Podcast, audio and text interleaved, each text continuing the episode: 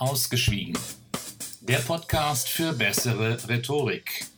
Wir brechen gemeinsam dein Schweigen. Was ist denn jetzt genau Rhetorik? Damit wollen wir uns heute in dieser Ausgabe des Podcasts beschäftigen. Das Wort Rhetorik entstammt dem Griechischen Rhetorike techne. Ich weiß jetzt nicht, ob ich das richtig ausspreche. Das bedeutet Redekunst. Der Ursprung liegt also in der griechischen Antike. Die Rhetorik fand vor allem in politischen und meinungsbildenden Prozessen Anwendung. So war beispielsweise die politische Diskussion im alten Athen ein beliebtes Forum, das Redner nutzten. Der Rhetor ist ein Redner, aber auch der Lehrer, der die Redekunst unterrichtet. Diese Redekunst verfolgt dabei die Absicht, den Zuhörer entweder von einer bestimmten Aussage zu überzeugen, seine Meinung zu beeinflussen und zu ändern oder ihn zu einer bestimmten Handlung zu bewegen.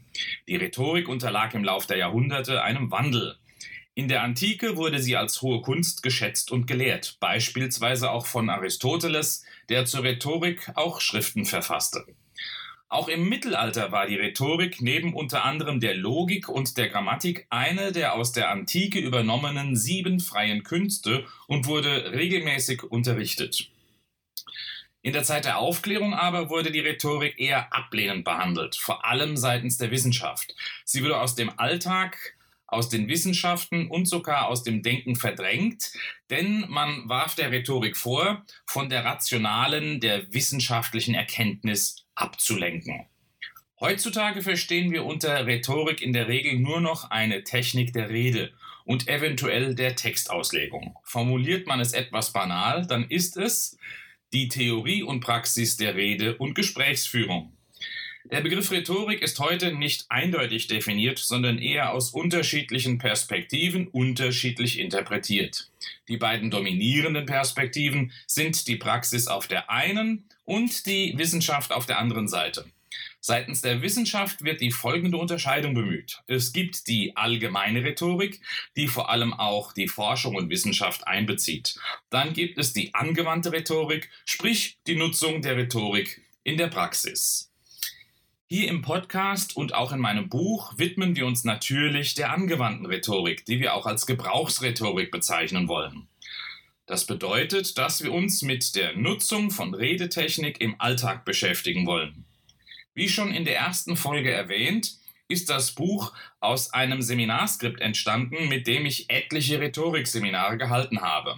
Also, was sind die Ziele von Buch und Podcast? Was will ich mit diesem Buch? Was will ich mit diesem Podcast erreichen? Das Buch ist als Praxisbuch zum Selbststudium gedacht. Es soll dich dabei unterstützen, rhetorische Fähigkeiten zu erlernen und zu verbessern. Der Podcast hat ein ähnliches Ziel, soll aber auch begleitende Themen zum Inhalt haben und Anregungen, Tipps und Tricks vermitteln. Doch das reine Lesen dieses Buches oder auch das Hören dieses Podcasts kann nicht die Praxis ersetzen. Wenn du nur etwas über das Fahrradfahren liest, dich aber niemals in den Sattel schwingst und tatsächlich in die Pedale trittst, dann wirst du auch nie das Radfahren lernen. Mit anderen Worten, du solltest die Übungen im Buch und hier im Podcast auch tatsächlich aktiv mitmachen. Wenn du tatsächlich die Redekunst effizient erlernen und perfektionieren willst, solltest du ein Rhetorikseminar beispielsweise bei mir besuchen und ganz praxisorientiert mit mir und den Teilnehmern trainieren.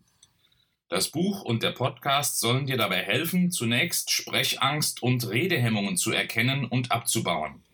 Weiterhin soll es Grundlagen und Techniken der freien Rede vermitteln. Du wirst außerdem einiges über das aktive Einbeziehen des Körpers lesen, hören und lernen, denn der Körper redet über Gestik und Mimik immer mit und macht eine Rede erst lebendig.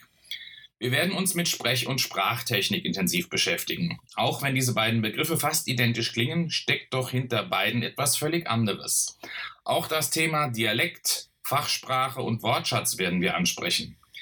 Weiterhin werden wir auch erarbeiten, wie man sich auf verschiedene Redesituationen vorbereitet.